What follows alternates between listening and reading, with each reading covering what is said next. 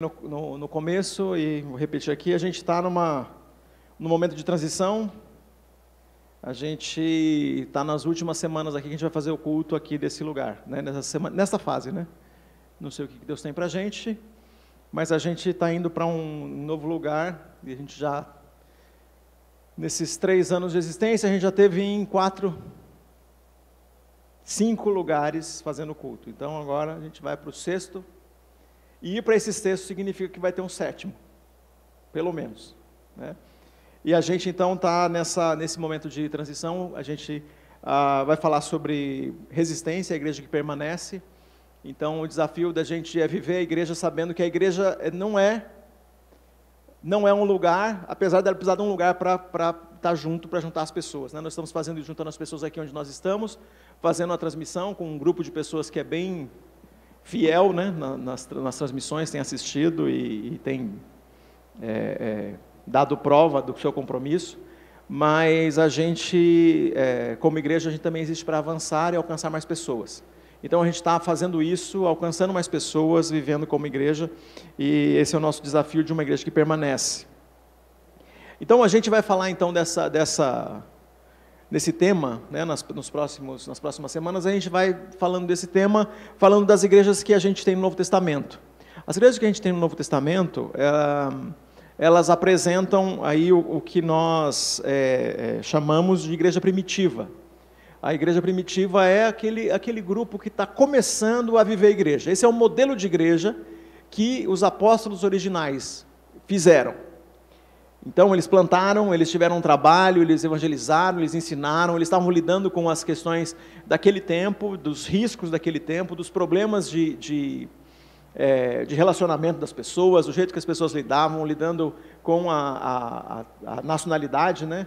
A gente vai falar da igreja, de uma das igrejas que está em Atos, a igreja de Antioquia, é uma igreja internacional. A gente vai falar sobre essa igreja um dia. E a gente vai falar sobre algumas dessas igrejas. Hoje, eu vou falar sobre a igreja de Éfeso. Né? Então, a, você pode abrir no texto, é, na, na, carta, né? É, a gente tem, então, cada, cada uma das cartas, para você que não está familiarizado, então, nós temos a história das, das, das viagens missionárias da plantação das igrejas, nós temos em Atos. Então, nós temos as viagens missionárias que plantam igrejas. E várias dessas igrejas que foram plantadas, elas não têm uma carta para cada uma delas. Apesar de várias delas a gente encontra tanto em Atos como uma carta direcionada a ela. É o caso de Filipos, tem a história da plantação de igreja de Filipos. E a gente tem a carta aos filipenses, as pessoas que eram da igreja da cidade de Filipos. A mesma coisa acontece com Éfeso. A gente tem é, Paulo, né, numa das viagens missionárias, planta essa igreja que, é, que seria no que atualmente, né, na região que atualmente é a, é a, Turquia, era a província da Ásia no Império Romano e Éfeso era a capital da, dessa, dessa província. E, ah, e aí a gente vai vendo então todas as, as, as cidades. Então a carta de a carta aos Romanos, né, para a igreja de Roma, né, a, primeira, a primeira que a gente tem. A gente tem a, a carta para a igreja de Corinto, né, a gente tem pelo menos três cartas para a igreja de Corinto. Aqui a gente tem, é, aí é, você olha, olha para as divisões, a gente tem duas aqui. Né, a gente está, a segunda carta ela é uma composição, né, na verdade, a segunda e a terceira são compostas juntos e a gente tem aqui só a primeira e segunda. Mas isso aí é um assunto para você que quer fazer o Aprofundando Nossa Fé. Uma hora a gente explica e conta toda a história, a história missionária e fala dessas, que, disso que é a curiosidade e entendendo, aprofundando melhor aí o nosso conhecimento, que isso é um desafio para todo cristão. Então, a gente tem, então, Efésios, capítulo 4, é o, é o texto que a gente vai estudar, é uma... É uma um texto bem é, descritivo de Paulo sobre a unidade da igreja, e nesse sentido, sim, resistência. Nós temos um desafio é, de resistir aquilo que, para esse momento, é a gente ser individualista, a gente viver na nossa individualidade, não viver uma unidade, não viver como parte uns dos outros, como quem está preocupado e cuidando uns dos outros. Então, essa é a principal lição aqui que a gente tem do que Paulo está ensinando para esse povo aqui dessa, dessa cidade. Mas o tema, o tema resistência, a gente está vendo uma turma resistindo bastante agora, hoje. E todos nós estamos torcendo pela resistência. Né? Hoje o Pedro me falou que o exército da Ucrânia derrubou alguns aviões da Rússia. A gente, do lado de cá, o que a gente faz? Comemora, quase que um, né?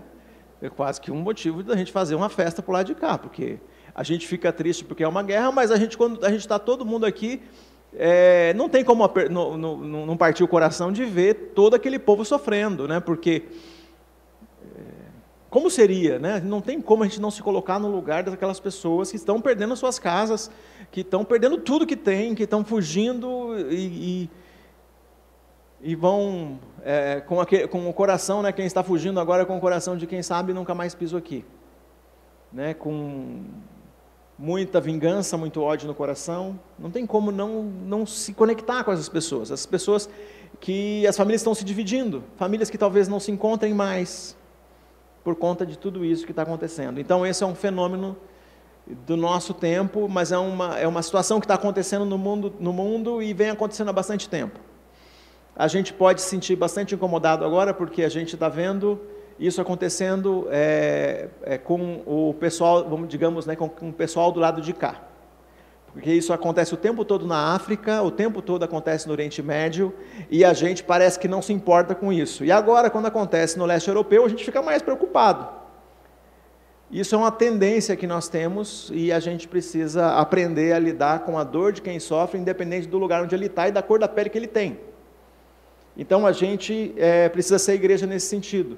Então, resistência a, tem uma similaridade com alguém que está vendo a batalha e está dizendo: Eu vou resistir aqui, custe o que custar. Eu vou ser o último, eu posso ser o último, mas eu vou resistir como se fosse o último. E aí entender que a igreja que permanece, eu vou resistir mesmo que eu seja o último, mesmo que eu seja a última.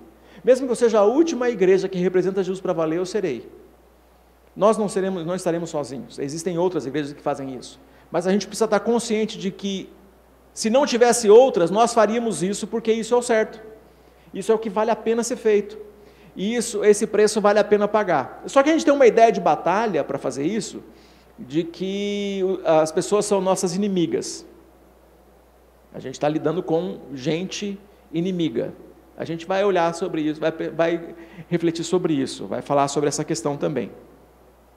Ah, e para a gente compreender, para a gente chegar lá, para a gente entender, do que Paulo está falando, a gente vai fazer uma leitura. O capítulo 4 inteiro ele é muito interessante, mas a gente não vai conseguir dar conta do capítulo 4 todo. Então, para a gente poder tratar de uma porção possível, no tempo que a gente tem, ah, o texto vai ser, capítulo 4, a partir do versículo 11.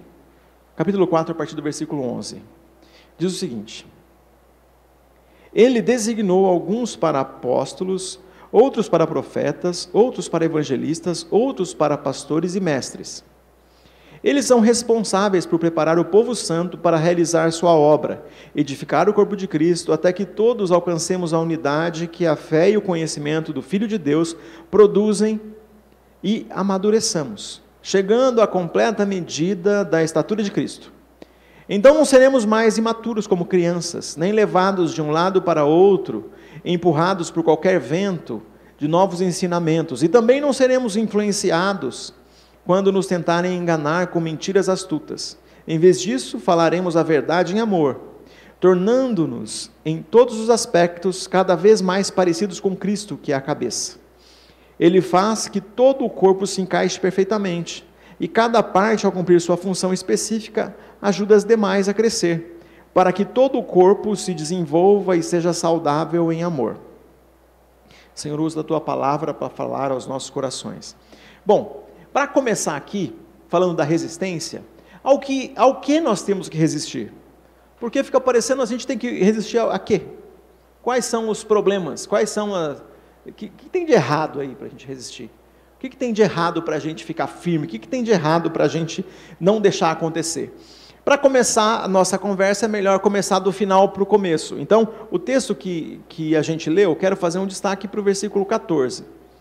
Então não seremos mais imaturos como crianças, nem levados de um lado para outro, empurrados por qualquer vento de doutrina, de novos ensinamentos. Não seremos influenciados quando nos tentarem enganar com mentiras astutas. Bom,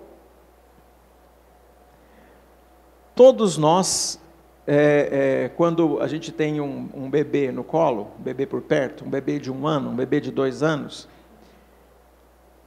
tem uma coisa que você vai falar, mas não vai adiantar. Então você pega um bebê de dois anos e diz para ele assim: você precisa parar de ser bebê. Funciona? Só funciona eu falar que você tem que parar de ser bebê para alguém que já consegue compreender o que é ser bebê e o que não é. Então, é, Paulo está ansioso para dizer isso para eles: vocês precisam parar de ser bebê.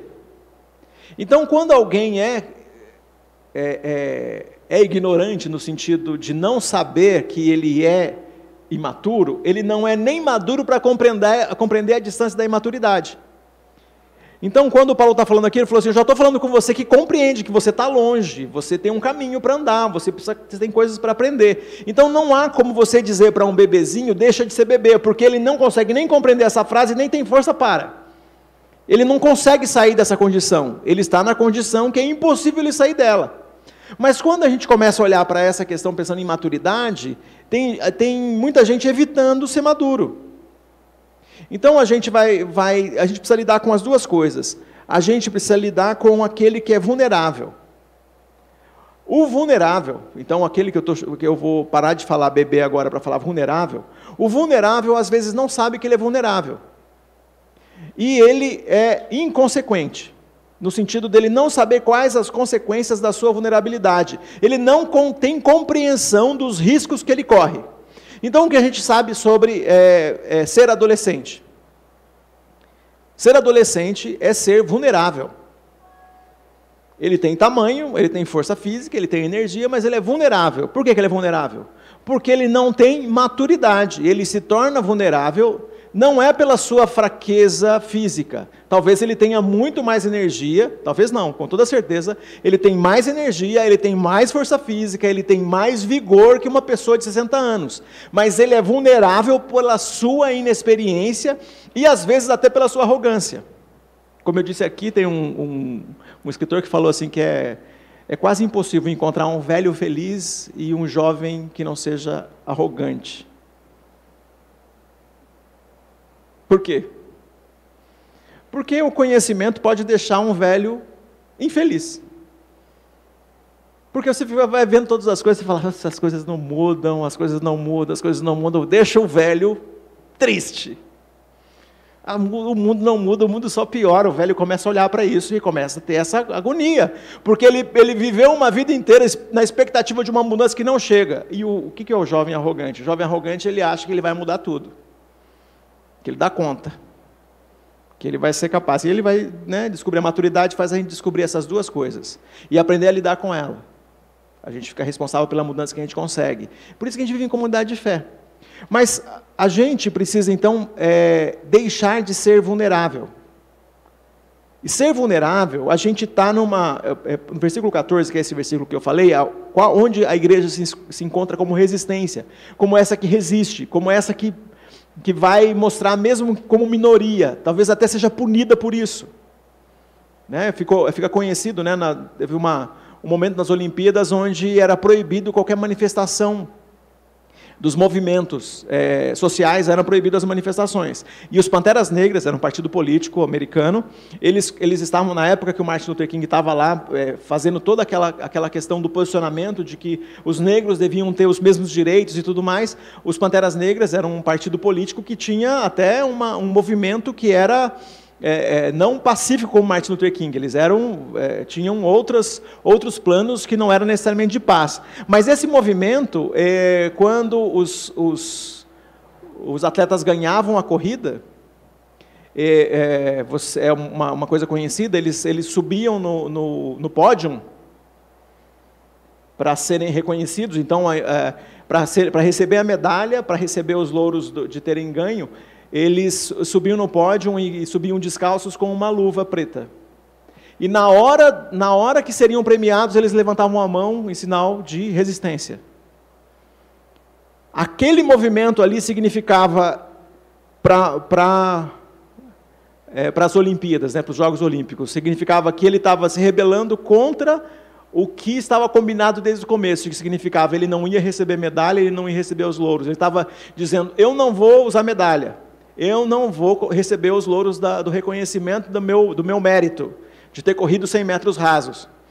Mas eu quero dizer para o mundo que aqui tem resistência, que a gente não aceita o que está acontecendo com os negros no nosso país. Era essa resistência. É esse o símbolo de hoje da nossa da, da, arte do nosso da nossa série. Semana que vem vai ser outro símbolo, que é outro símbolo de resistência. Mas o que a gente está fazendo, está olhando para isso, é essa essa situação onde eu posso até ser punido, eu posso até pagar um preço, mas eu não quero, né, e vou pagar o preço para não ser vulnerável, e vou pagar o preço para que outras pessoas que são vulneráveis descubram que é possível romper essa situação. É possível deixar de ser levado pelos ventos de doutrina. É possível deixar de ser vulnerável. É possível deixar de ser enganado. Então, nesse versículo 14, tem os, as três figuras. Né? As figuras, quando a gente encontra uma figura no, no Novo Testamento, essa figura ela tem, ela, ela ilustra um significado maior. No versículo 14, são três figuras ao mesmo tempo: de um barco que é levado é, para todo lado por todo vento de doutrina, essa figura de vulnerabilidade que eu descrevi para vocês. E falando da, das pessoas astutas, no versículo 14, olha que coisa, é, influenciados é, por pessoas que nos tentam enganar com mentiras astutas. Isso aqui é como se fosse, imagina, é, todos nós aqui que somos de São Paulo, eu, quem é de uma cidade grande, eu, é difícil encontrar uma pessoa que não esteve numa cidade grande, quem está assistindo aqui, certeza que já teve. Aqui em São Paulo a gente não anda muito lá no centro e a gente encontra alguém fazendo um, um jogo é, onde ele coloca uma bolinha em três copinhos e ali fica enganando quem chega. E ali naquela, naquela mesa tem um cara que está fazendo isso, e é, junto ali tem uns dois ou três, ali é um. São pessoas astutas. Estão ali para pegar os pobres coitados que são é, vulneráveis o suficiente, né, para falar uma palavra carinhosa, vulnerável o suficiente para cair naquele engano. E aí a pessoa chega ali, aquele, é, é, ele não sabe, mas ele está vendo ali, vendo que quem está apostando está ganhando. Mas aquele que está apostando que está ganhando, ele está combinado com o cara que está fazendo o jogo. E aí ele aposta 50 e, e, e ganha 50. E ele aposta 100 e ganha 100. E o cara está ali do lado pensando, oh, eu estou com, eu com 100 aqui, eu vou apostar também. E quando ele aposta o 100 dele, ele é o único que perde. Todo mundo ganha, ele é o único que perde, porque ele é vulnerável. Porque a cobiça dele, porque a vulnerabilidade dele se evidenciou pelo engano das pessoas. Então, tá, o, o texto está apontando para isso, para aqueles enganadores que têm dados viciados. Aqueles caras que podem jogar o dado, se ele jogar o dado, dez vezes, dez vezes vai dar o número que ele quiser, porque o dado está viciado. É isso que está acontecendo. A gente pode ser enganado por pessoas astutas. E a gente precisa ser resistência porque a gente precisa aprender quem são essas pessoas que aproveitam dos vulneráveis. Quem são as pessoas que estão aproveitando e destruindo os vulneráveis? Quem são os vulneráveis que estão perto da gente e que a gente pode proteger? Tinha gente vulnerável no passado, tem gente vulnerável hoje. Mas tem gente vulnerável hoje que é aquela pessoa vulnerável no sentido de formação pessoal. Tem gente que precisa se desenvolver pessoalmente, precisa estudar. Tem gente que é vulnerável por causa de uma crise alimentar. Agora, né, a gente está diante de uma, de uma situação daquelas que. É...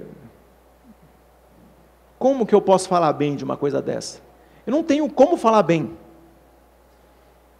Um deputado estadual aqui da nossa cidade, que era famoso, candidato a governador, ele acabou indo para fazer uma, um trabalho de apoio, de cuidado dos lá na guerra. Foi fazer um trabalho voluntário. E as gravações de áudio que ele mandou para um grupo de amigos, que a gente deve dizer que são amigos mais ou menos, né? Ele falou um montão de coisa lá e ele estava. A, a, descrição do tipo de, de, de, coisa que ele gostaria de fazer com as mulheres que, refugiadas que estavam lá é alguma coisa abusiva demais. Ele estava aproveitando, então ele estava encontrando um jeito de aproveitar da vulnerabilidade das mulheres refugiadas. E a gente sabe que isso é histórico no mundo, as mulheres refugiadas são vulneráveis. Então, quando a gente olha assim, gente vulnerável no passado, na região de Éfeso, gente vulnerável hoje. Gente vulnerável necessariamente não é porque não é por falta de consciência, de sabedoria, de conhecimento. É vulnerável porque tem todas as suas necessidades básicas negadas ou perdidas. Gente vulnerável, nós precisamos então, como igreja, ser a resistência que protege o vulnerável em qualquer lugar que ele estiver. Então, um homem como esse deve ser um homem deve ser impedido. Um homem que faz uma coisa dessa deve ser impedido. Uma pessoa que aproveita do vulnerável deve ser impedido, deve ser impedida. Um, uma pessoa que trabalha é, abusando dos idosos com empréstimos abusivos, com juros que não tem sentido nenhum, essa pessoa deve ser impedida. É alguém que está aproveitando de alguém que é vulnerável. A igreja de Jesus é resistência no sentido de proteger o vulnerável, proteger o vulnerável em todos os sentidos, de, internamente e externamente. Quase, a gente é acostumado a pensar no vulnerável aquele que está passando necessidade de uma cesta básica mas a, a, vulnerabilidade ela pode estar em outros lugares, em outras, outras é, situações. Então, a gente, como corpo né, de Cristo, a gente é, é, é levado a viver essa unidade para resistir, para permanecer como resistência, que protege o vulnerável. Então, nós protegemos o nosso vulnerável, então nós cuidamos, nós temos, como igreja, devemos cuidar das nossas crianças, desenvolver nossos adolescentes, cuidar das, dos, da, da das pessoas que Deus traz para nós que precisam de algum tipo de cuidado, proteger um ao outro. Essa, isso é uma igreja que, que permanece. Então, o nosso esforço é, é, de proteção, porque o outro é parte do um e o um é parte do outro. Aliás, esse texto é cheio de parábola, porque o começo do capítulo 4 fala que nós somos um corpo. Nós somos um só corpo, nós temos um só Deus, fazer, temos um só batismo, nós devemos adorar com uma só voz, e tudo isso que nós somos só um, significa que o sofrimento do um é o sofrimento do outro, a angústia do um é a angústia do outro, o medo de um pode ser pacificado ou pode virar coragem através do outro. A, a, tristeza de um pode ser consolada com o outro, a falta de vigor, a, a fraqueza de um é encontrada, revi, é revigorada, não é encontrada, é revigorada na vida do outro. Quem de nós não ouviu testemunhos que foram revigorantes? Eu vou dar um spoiler aqui.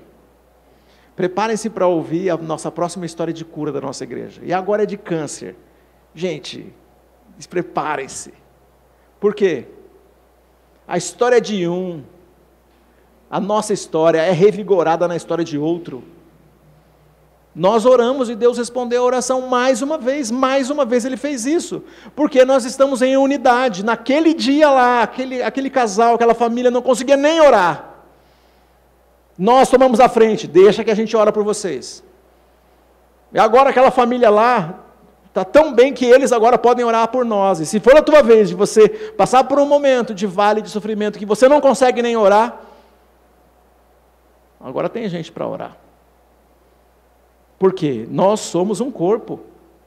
E quando um sofre, e quando um não tem o vigor necessário, a gente divide. Então nós estamos saindo dessa lógica do mundo, de um mundo de aproveitadores, nós estamos saindo dessa lógica para entrar no desafio de crescer e crescer e reconhecer as artimanhas, de um jeito que a gente não só deixa de ser vulnerável, mas a gente ajuda os outros a não serem vulneráveis. Quando a gente descobre alguém que está vulnerável, a gente trata de proteger. Né? A Batu é nossa refugiada aqui. O que a gente faz com a Batu? No finalzinho aqui, sempre tem alguém falando, vamos dar uma carona para ela. Por quê? A gente não quer que ela fique sozinha para voltar para casa, a gente quer deixar ela num lugar seguro. É só com a Batu que a gente faz isso? Não. Outras pessoas que estão aqui, a gente tenta cuidar também do mesmo jeito. Mas por que a gente faz isso? Tô, por que eu estou lembrando da Batu? Porque eu estou falando de refugiados. Porque eu estou falando dessa condição que, ela, que nós queremos que ela sinta-se bem aqui nesse lugar, sinta-se bem nesse país, porque é um chamado de Deus para que a gente proteja as pessoas que não é, não é porque quer, mas encontra-se numa situação que, que precisa sim da nossa presença, que dá apoio emocional, que dá apoio espiritual e que dá o apoio carona. E que dá outros apoios que se, se fizerem necessários. Porque nós somos, é, é, isso é proteger o outro. Então, quando a gente olha para aqueles, agora falando esse é o problema, nós precisamos re, ser resistência, por quê? Porque tem aproveitadores, porque vão falar em nome de Deus, porque vão usar inclusive esses títulos aqui. Vai dizer, eu sou apóstolo, e é um aproveitador. Vai dizer, eu sou evangelista, eu sou pastor, e é um aproveitador. E a gente fica olhando pra, tanto para essas, essas coisas. É, da igreja e a gente tem que resistir a uma ideia que veio para a gente de que parece que a igreja existe para que algumas pessoas pareçam especiais. É o contrário. É o contrário. Deus deu algumas pessoas especiais para que todos sejam edificados, para que cada vez mais pessoas deixem de ser vulneráveis e uma vez que você deixa de ser vulnerável, uma vez que você não é levado mais por nenhum vento de doutrina, uma vez que você tem conhecimento, você faz isso por outras pessoas. E a gente, sim, impede até o deputado estadual que fala bobagem. A gente impede até o vizinho que faz uma loucura. A gente impede no, no, no sentido resistência. A gente revela essa resistência. O dia que a gente vê uma pessoa sendo desprezada, uma pessoa sendo atacada, a gente vai proteger. Porque nós crescemos como seres humanos e crescemos como cristãos. Não é só no conhecimento da doutrina, é como ser humano. Nós crescemos como ser humano.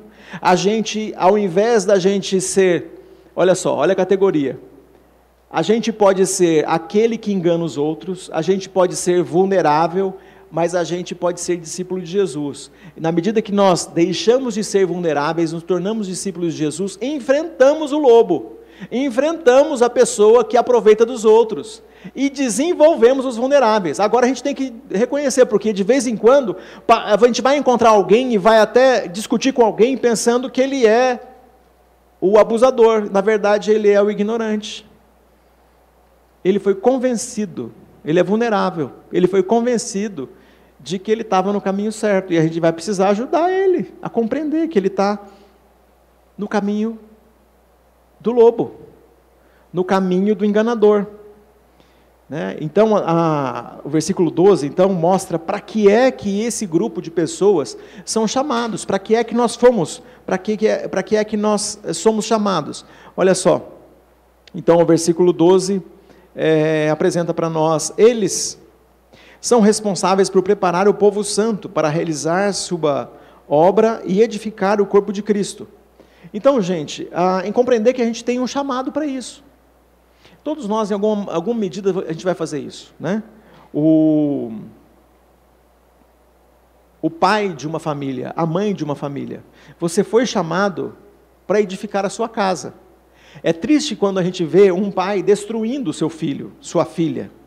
Uma mãe destruindo seu filho e sua filha. Destruindo, às vezes destruindo porque não se desenvolveu como ser humano. Mas é muito triste quando isso acontece. Mas o que a gente vê, a gente espera ver, é que é, um filho com 30 anos, um filho com a minha idade, né, com 48 anos, quando olha para trás, fala assim: Deus usou o meu pai e minha mãe para edificar a minha casa porque um montão de coisas legais que eles fizeram por mim lá quando eu era criança, eles nem estavam pensando nisso, eles estavam fazendo coisas legais, me ajudando a compreender no meu momento vulnerável, a compreender as coisas, a me desenvolver de uma forma, edificar como pessoa, me fazer crescer como ser humano, a ponto de hoje eu poder fazer as mesma, a mesma coisa pelos meus filhos. Alguns de vocês não tiveram pais ou mães que fizeram isso de um jeito tão intencional como você consegue fazer hoje. Mas o fato é que Deus coloca você para edificar a sua casa. E quando nós estamos falando da resistência como igreja, é que nós fazemos isso uns com os outros. Quando um bebê nasce aqui na nossa igreja, nós apresentamos o bebê. Que significa o seguinte: esse bebê, ele é da primariamente, lógico, daquela família ali onde ele nasceu. Mas ele é nosso bebê. Ele é nossa criança. nós vamos edificar essa criança. Nós vamos edificar essa criança. Esse é o nosso bebê, né? O nosso bebê. Nós cuidamos dele. Nós somos responsáveis por ele, espiritualmente. Quando a gente tem que pensar no nosso orçamento, na, na contribuição aqui da nossa igreja, a gente pensa no ministério infantil. Quando a gente tem que pensar no que, que a gente vai fazer, precisa fazer alguma coisa com as crianças, com os adolescentes, o que, que a gente tem que fazer? A gente precisa desenvolver alguma coisa nessa área ministerial. Nós temos que fazer isso porque nós acreditamos que esse, essa área, esse grupo precisa ser edificado. É parte do que é ser igreja, né? é parte de permanecer como igreja, cuidar de todas as gerações. E ah, o impressionante desse, desse texto é que eu falei da problematização, mas ele continua problematizando um pouquinho depois. Olha só a parte que eu ainda não li do capítulo 4, que é a partir do versículo 17. Assim eu lhes digo, com a autoridade do Senhor, não vivam mais como os gentios, levados por pensamentos vazios e inúteis. A mente deles está mergulhada na escuridão. Andam sem rumo, alienados da vida que Deus dá, pois são ignorantes e endurecem o coração para Ele. Tornaram-se insensíveis, vivem em função dos prazeres sensuais e praticam avidamente toda espécie de impureza. Mas não foi o que vocês aprenderam de Cristo. Uma vez que ouviram falar de Jesus, foram ensinados sobre a verdade que vem dele. Livrem-se da sua antiga natureza e do seu velho modo de viver, do seu modo de viver corrompido pelos desejos impuros e pelo engano. Deixem que o Espírito renove seus pensamentos e atitudes e revistam-se da sua nova natureza, criada para ser verdadeiramente justa e santa como Deus. O texto continua. Não para. A unidade ou a resistência vai fazer a gente perceber. É, tem uma galera vivendo de um jeito aí que tem nada a ver. Tem o deputado e seus amigos tem um estilo de vida denunciado aí. Tem um estilo de vida denunciado aí. Tem gente vivendo assim. Tem gente que vive desse jeito. Tem gente até que parece inteligente, esperta, mas vive desse jeito. Movido pela luxúria, movido pelo abuso do outro, movido pela, como um aproveitador dos vulneráveis. Tem gente que vive movido por isso, é gente alienado da vida, alienado em seus Pensamentos, agora a gente pode pegar e ouvir, claro, esse homem dando as suas desculpas. Você vai ouvir isso. Alguém faz uma, uma coisa e vai dar as suas desculpas. Mas olha só, nós não estamos falando de comportamento. O desafio para quem é cristão é mudar a mente, e o texto está dizendo isso. Que você muda a mente para você parar de viver desse jeito. Você muda a mente pelo espírito. Então o que acontece? Eu estava vivendo de um jeito, vivia, vocês viviam desse jeito. Paulo está falando, vocês viviam assim. Vocês eram vulneráveis e ainda eram ignorantes. É, sábios, né? Estarão edificando, serão protetores de outras pessoas. Vocês vão abandonar a velha natureza. É como quem troca de roupa. Né? Uma mudança de hábito. É isso que esse texto está falando. Vocês vão viver de um outro jeito. Esse, o resultado disso, né, da, da, da, das pessoas que escolhem é, viver a maldade, o resultado tem o resultado disso aqueles que escolhem ser a resistência e enfrentar a maldade. E tem o resultado daquele que escolhe viver desse jeito. A, o comportamento dele é, é, é completamente oposto. Você vai olhar para isso, você vai ver, aqui tem sensibilidade moral, aqui tem é, gente que está confundindo o certo pelo errado, tem, tem, tem, tem um jeito de fazer uma descrição do, do errado de um jeito que parece agradável. Oh, gente que está com a mente e o coração obscurecido. E gente que está com a mente fechada. Agora, uma coisa para você guardar e não esquecer nunca mais.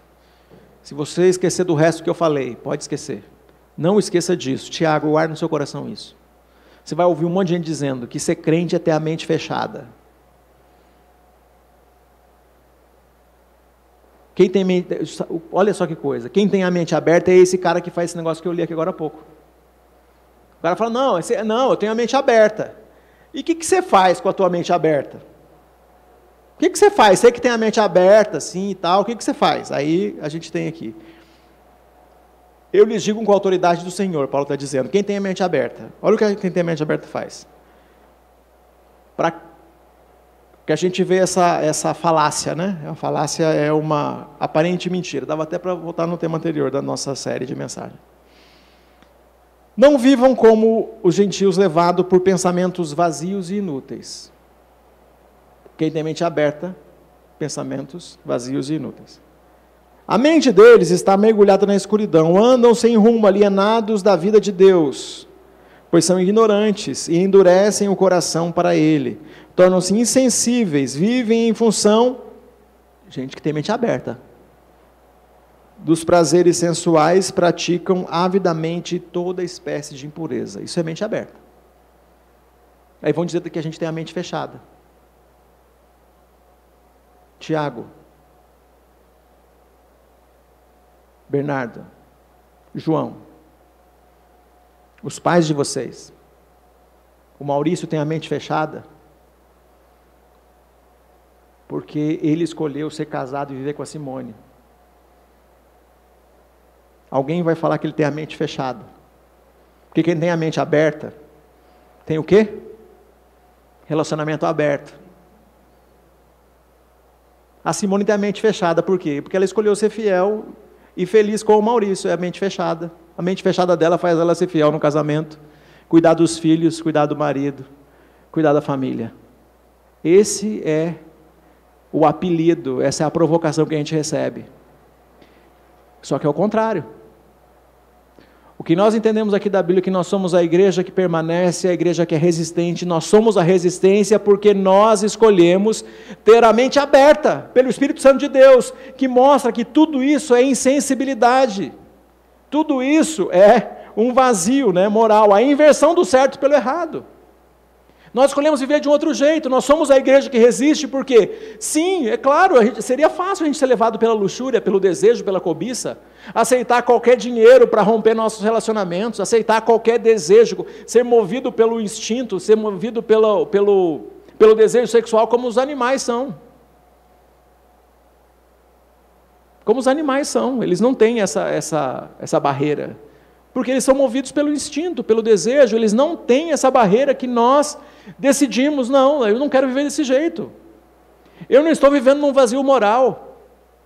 Eu estou sendo edificado em Cristo, resistindo como igreja, permanecendo como igreja para garantir que eu não seja enganado por esse monte de gente que está dizendo para a gente viver. Não, vamos viver com a mente aberta, relacionamento aberto, viver umas coisas que, pelo que nós entendemos da palavra de Deus, não é isso que Ele nos chamou para viver.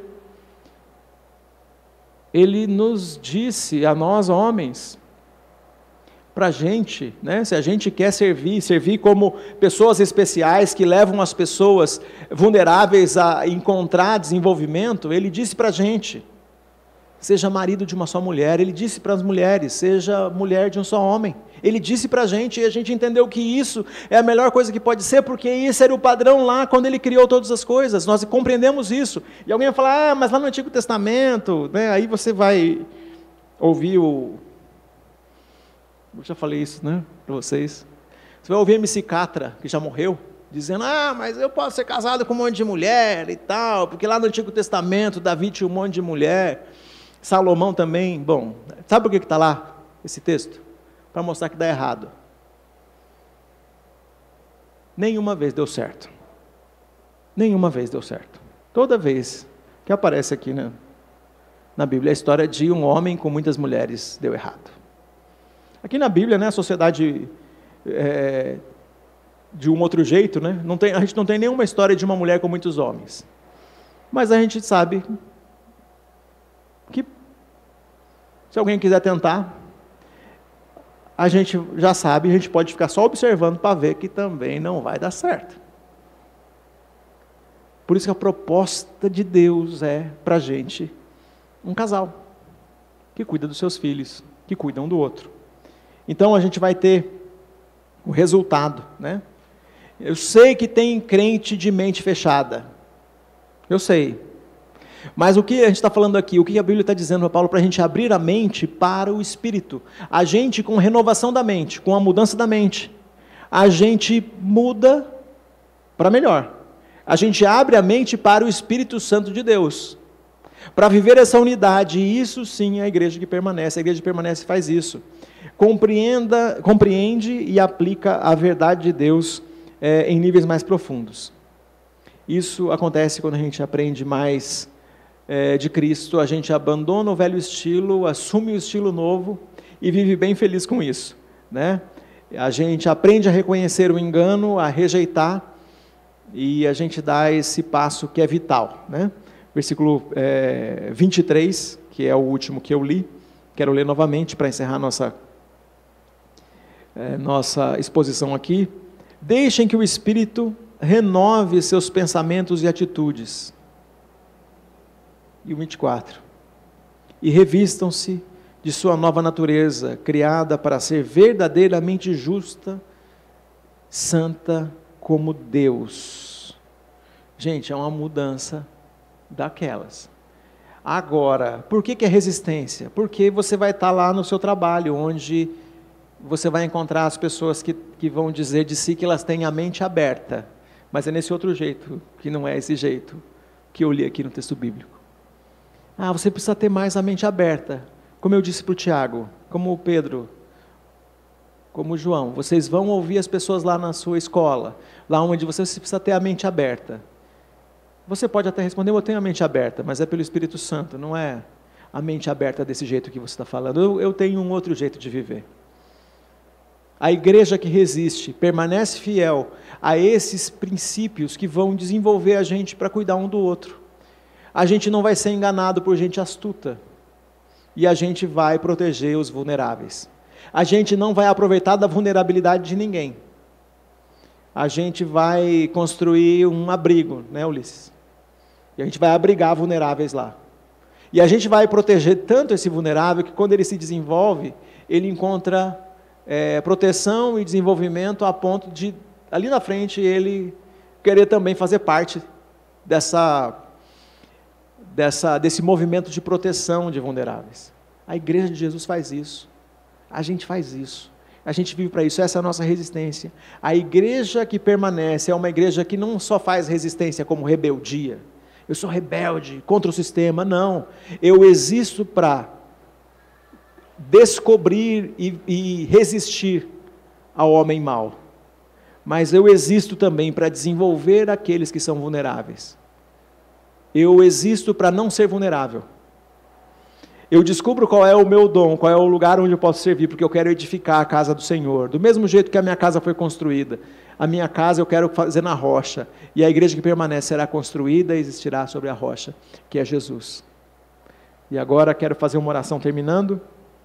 Queria que vocês pensassem aí no seu amigo, na sua amiga que talvez seja o vulnerável de hoje.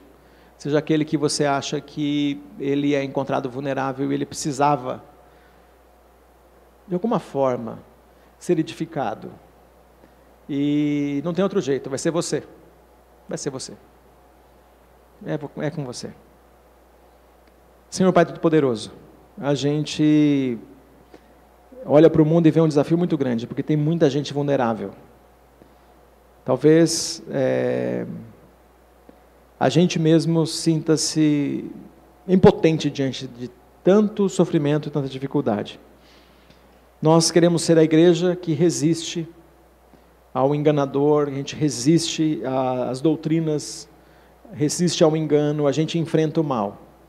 Nós não faremos isso sem o teu poder. Nós precisamos do teu poder para que a gente tenha capacidade de lidar não é só com um comportamento que, que se mostra errado, é, se mostra estranho em relação ao que a palavra ensina. Nós precisamos do teu poder para que a gente possa conversar com as pessoas que são vulneráveis de forma a desenvolvê-las.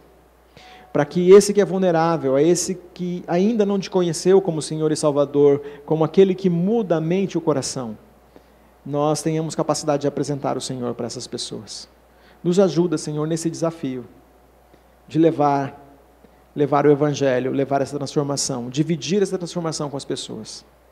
Para que teu nome seja grande, para que a gente experimente essa transformação. Em nome de Jesus. Amém.